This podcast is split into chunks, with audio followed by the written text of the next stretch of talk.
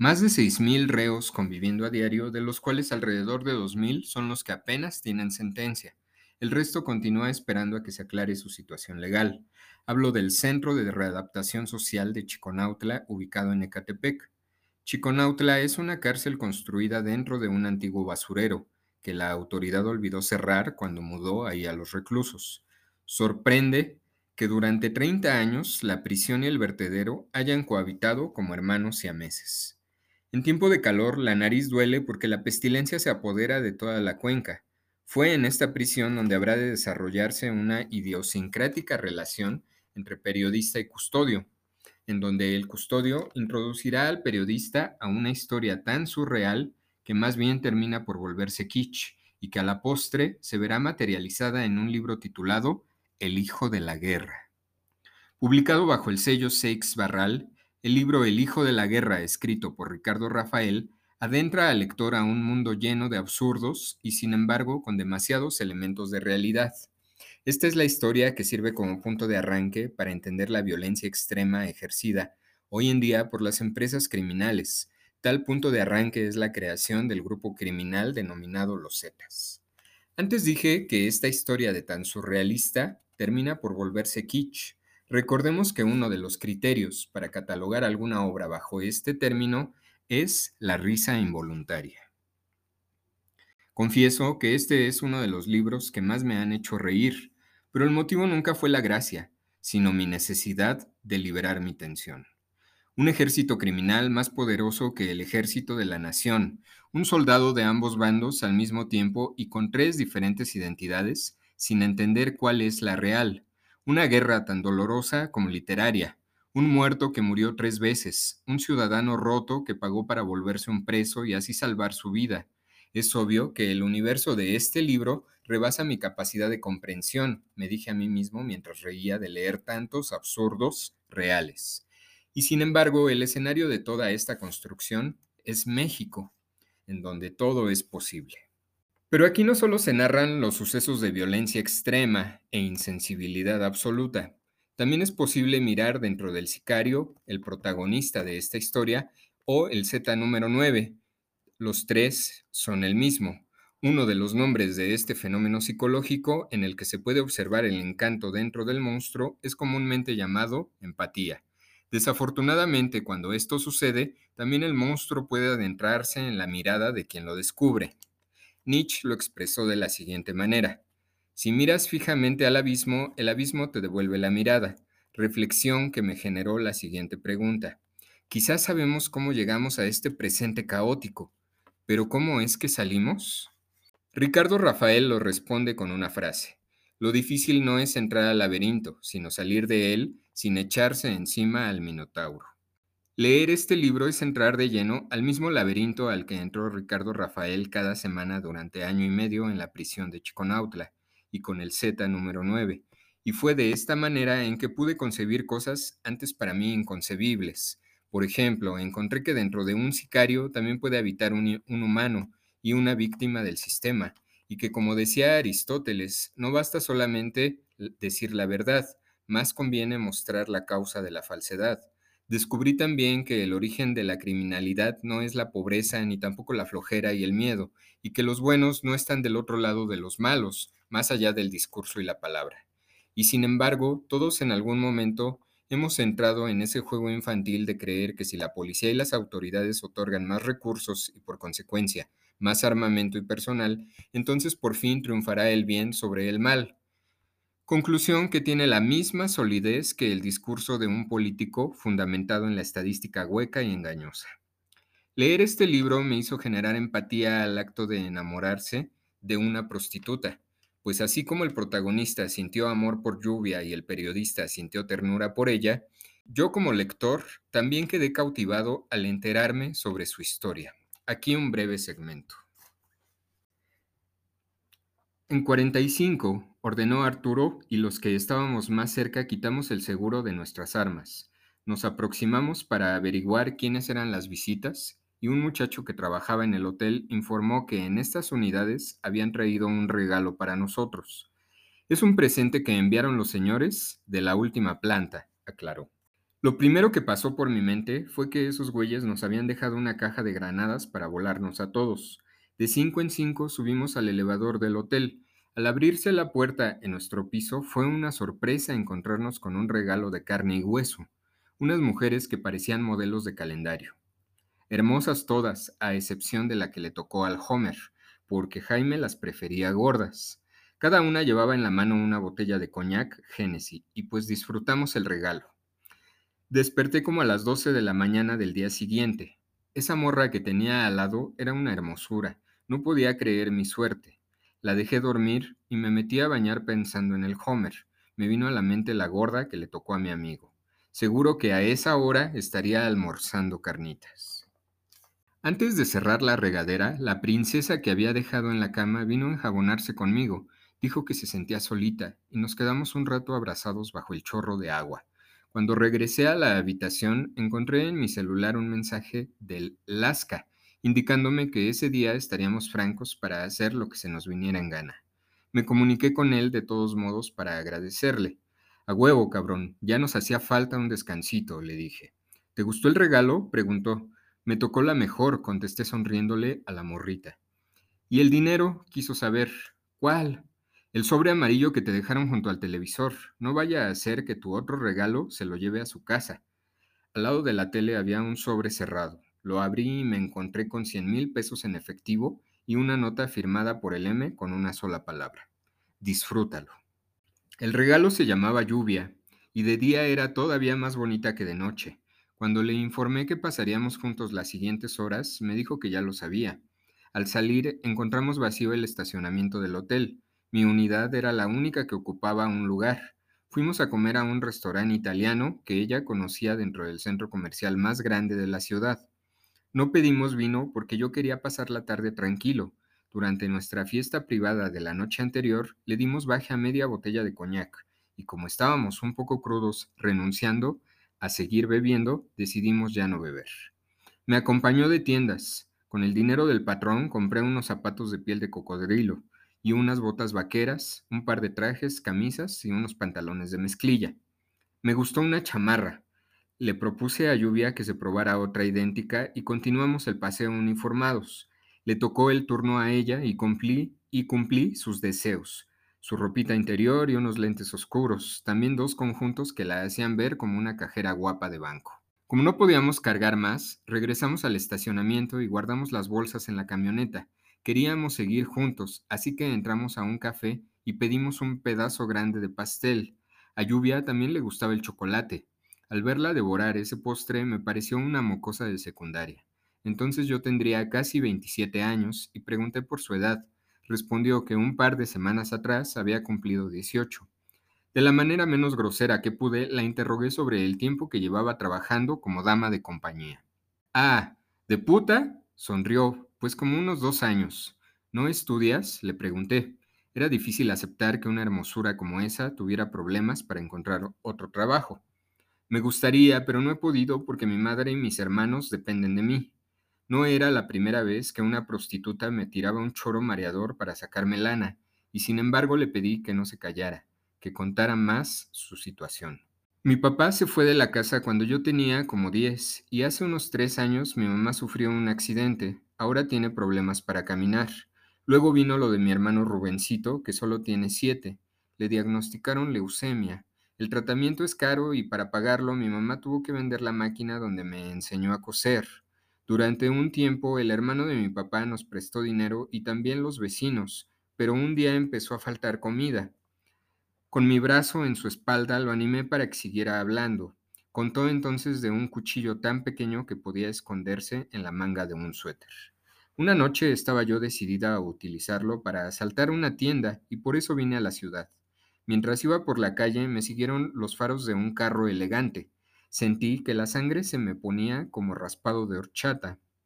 Ya casi me echaba a correr cuando el conductor bajó la ventana y me preguntó que cuánto cobraba por mis servicios. Al principio no entendí, pero insistió y dijo que me pagaría seis mil por la noche entera.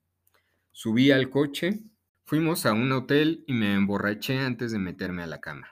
Como a las 3 de la mañana, cuando se quedó dormido, le saqué todo el dinero que traía dentro de la cartera y regresé a la casa con esa, y con esa feria me alcanzó para pagar las medicinas de Rubencito. No pude resistir la curiosidad y pregunté si con ese cliente habría perdido la virginidad. No, el primero fue un hermano de mi papá, el que nos ayudó a sobrevivir cuando nos quedamos solos. ¿Abusó de ti? La primera vez yo tenía 12 años. La situación de lluvia era cruel pero casi parecía alegre mientras terminábamos el postre. Explicó que después de ese primer cliente encontró una casa de citas donde trabajar. Con el dinero que gano me alcanza para mantener a mis dos hermanos y a mi mamá, y todavía sobra para darme algunos lujitos. ¿Cuánto te pagaron por estar conmigo? pregunté. Nada, porque a veces tenemos que hacer cortesías para la madrota. Hay reglas si quieres trabajar, y ustedes son amigos de la casa. Aunque el dramón aquel parecía ser una mentira, pensé que no tenía con quién gastar esa Navidad, así que le propuse que regresáramos al centro comercial para que le comprara regalos a su familia y luego la acompañaría a su casa. La casa de lluvia estaba lejos, en un poblado rural, y al llegar salieron a recibirnos dos puercos, dos perros y dos gallinas, luego sus dos hermanos y al final su mamá. La morra no había mentido, a la señora le costaba trabajo caminar y por eso se apoyaba en un bastón desgastado. Me pareció más la abuela que la madre. ¿Quién es este señor? preguntó el chamaco que se llamaba Eduardo. ¿Es tu novio? interrogó el otro, que por su aspecto asumí que era Rubencito. Buenas noches. Soy Galdino Mellado Cruz, me presenté con educación. Se me hizo raro ver llegar una troca como esta a la casa, dijo la mamá de Lluvia dirigiéndose a su hija. ¿Es tu novio? repitió el niño enfermo de leucemia. La pobre Lluvia no supo cómo reaccionar y decidí ayudarla. Confirmé que era su novio y estreché la mano de los dos chiquillos. Estaban bien emocionados, y la señora comentó que tenía atole y tamales para la cena. Debíamos apurarnos a entrar, porque de lo contrario la leche se derramaría. Uno de los perros, bastante feo, se puso a ladrar y no me atreví a dar un paso más. Ya cállate, bonito, gritó Lluvia para regañar al animal. Bonito, ¿de dónde sacas si está bien pinche horrible? le dije, y a los dos nos dio un ataque de risa. La vivienda era espaciosa pero muy humilde. Se notaba que seguía en construcción, y afuera observé tabique apilado y varios bultos de cemento. Luces de Navidad decoraban las paredes y todos los muebles, excepto la televisión, podían tirarse a la basura. Doña Dolores, así se llamaba la mamá, se ocupaba frente a la estufa y los niños daban vueltas alrededor de una pequeña mesa. Colocando platos y tazas, mientras tanto, para no estorbar, Lluvia y yo nos sentamos en un sillón muy incómodo pero apartado del resto. Muchas gracias por decir que eres mi novio. ¿Por qué aceptaste que viniera? ¿Por qué me trataste diferente? respondió.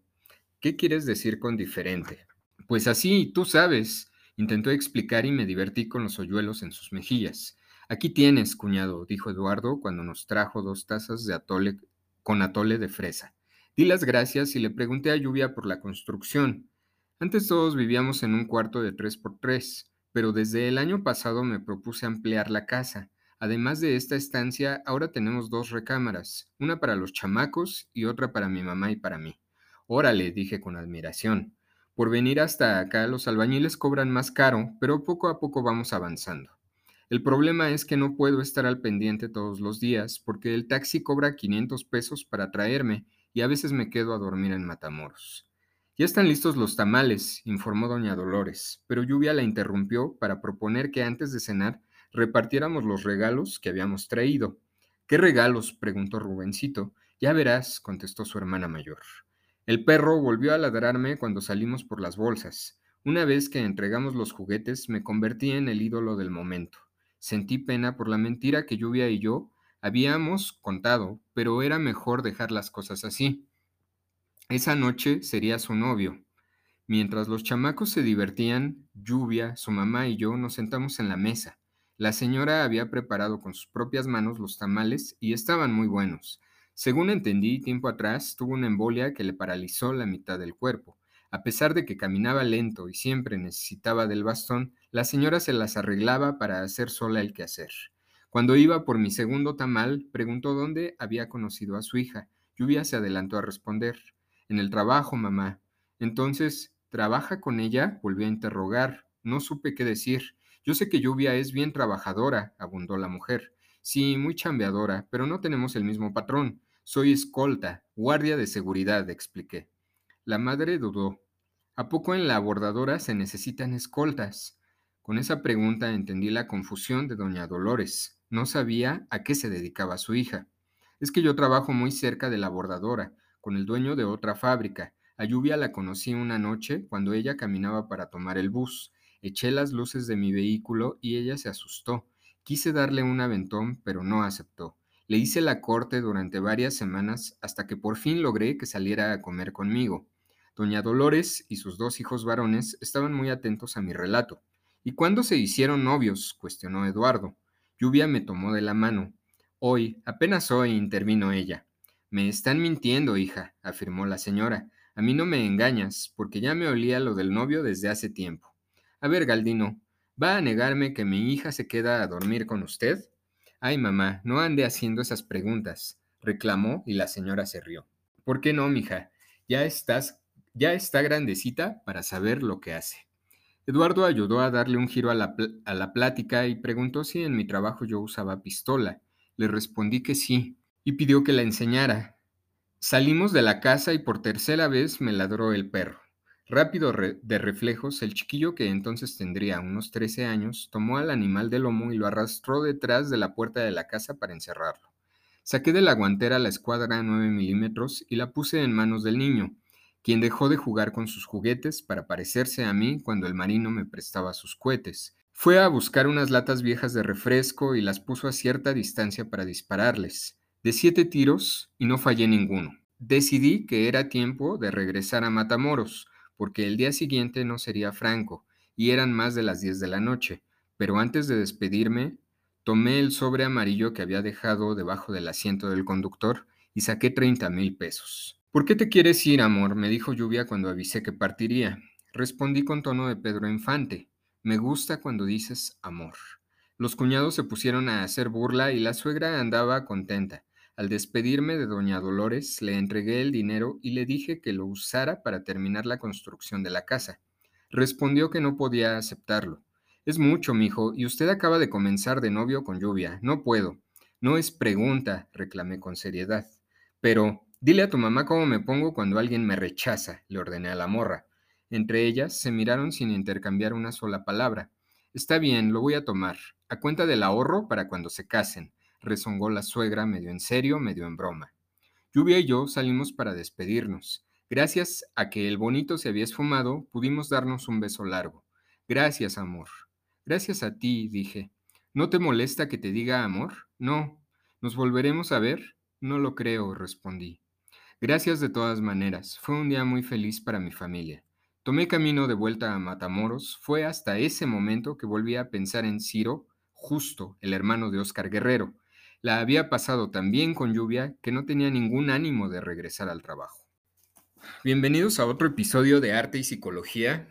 Abro con esta introducción a la par que con este relato, con este breve segmento de este extenso libro de más de 400 páginas titulado El Hijo de la Guerra de Ricardo Rafael, el cual me conmovió desde varios puntos de vista.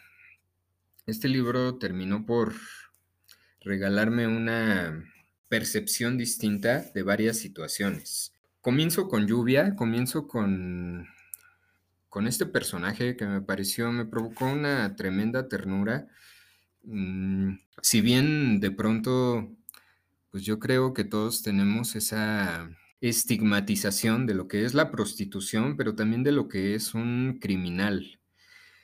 De inmediato nos ponemos en la línea de que somos los buenos buenos y de que ellos son los malos malos. Inclusive desde el punto de vista del lenguaje, así es como nombramos en este caso, me voy a referir más a la prostituta, no acostumbramos decir es una prostituta, sino que la denigramos todavía más diciendo es una puta. Y me pareció muy, ¿qué palabra usar? Bueno, lo que los psicólogos dicen, conocen como un insight, me pareció este un gran despertar eh, a través de este relato, pero también a través de este libro, que las cosas no son así. Los malos no son malos malos, ni nosotros, los que no somos malos, tampoco somos los buenos buenos. Ahora, me voy a quitar de la ecuación. Los criminales, todas las empresas criminales, no son los malos malos, ni tampoco los policías, ni mucho menos el gobierno, son los buenos buenos. Entrando directo con el ejemplo que acabo de poner a través del relato, hablando de lluvia. Lluvia es una prostituta, pero si escucharon el relato con atención, pues también podemos ver que Lluvia es hermana de, de dos niños, dos niños que están, pues que están prácticamente desamparados. Su madre está enferma y se puede decir que tiene la misma suerte. Y además de esto vive en un pueblo lejano. Vive allá donde la pobreza pues es o te quedas o buscas o te mueres también. ¿Qué otra situación hubiera podido tener lluvia? Eh, yo me pregunto, ¿en qué otro contexto pudo haber caído lluvia y que hubiera podido ayudarles a sus hermanos y a su madre? Esto me lleva a una reflexión que ya la he pensado antes, pero aquí fue como muy evidente. Todos juzgamos desde nuestro lugar de privilegio. Normalmente todos decimos que la gente pobre, digo, no es mi caso, pero me incluyo porque todos hemos tenido en alguna u otra manera, regresando con lluvia, todos juzgamos desde nuestro lugar de privilegio y cuando vemos una prostituta decimos que no podría trabajar en otra cosa, lo que pasa es que el dinero fácil es lo que persigue y en realidad esta no es pues la realidad, es la realidad desde nuestro punto de vista, pero no es la realidad absoluta y a veces aquí es donde caemos en el error. La ciencia cae mucho en ese error. Cree que a partir de lo que sentencia y lo que dice es la única realidad que existe y no es así. Pues este, este segmento de este libro me generó aquello que Ricardo Rafael propone dentro de todo el libro, que le provocó a su vez el, el, custodio de Chiconautla, en donde a través de ir conociendo a alguien, a través de ir platicando con alguien, inminentemente vas entrando dentro de su intimidad, vas entrando dentro de su pensamiento. Y por consecuencia, pues también existe un acto que se llama empatía. La cuestión es, como lo decía yo al inicio en la introducción, esta empatía es de dos sentidos y esta empatía también me permite asomarme a la realidad de quien estoy entrevistando o a quien estoy conociendo, pero al mismo tiempo esa persona que estoy conociendo también se puede asomar dentro de mi realidad. ¿Es esto un tanto complejo? ¿Es esto totalmente un acto psicológico, un acto abstracto? Pero, pero este libro es el mejor ejemplo que yo he encontrado hasta el día de hoy eh, acerca de, de, este fenómeno psicológico, de cómo, de cómo se puede entrar a conocer diferentes realidades. En psicología uno de los nombres que se le da es entender diferentes dominios de realidad, porque precisamente por eso no cualquier persona puede ser psicólogo. Por ejemplo, de inmediato se juzga al que llega y se le juzga con las reglas propias y con las vivencias que hemos vivido a través de nosotros mismos. Esto es injusto. Inclusive hay muchos psicólogos que lamentablemente también hacen eso juzgan desde su propia realidad y a partir de su propia realidad, a partir de los constructos de su propia realidad, es en los parámetros que van a atender a esta persona que llega a pedirles ayuda y no debe de ser así. Como se me va a acabar el tiempo, voy a terminar hasta aquí. Voy a dejar hasta aquí este capítulo, pero voy a hacer la parte 2 inmediatamente ahorita. Y bueno, ya dependiendo de qué tan extenso sea el capítulo siguiente, veo si lo subo la siguiente semana o lo subo el mismo jueves, que es cuando normalmente salen los episodios de arte y psicología. Redes sociales, Facebook, Instagram, Twitter, WhatsApp 771 35 65 300. Muchas gracias y hasta la próxima semana.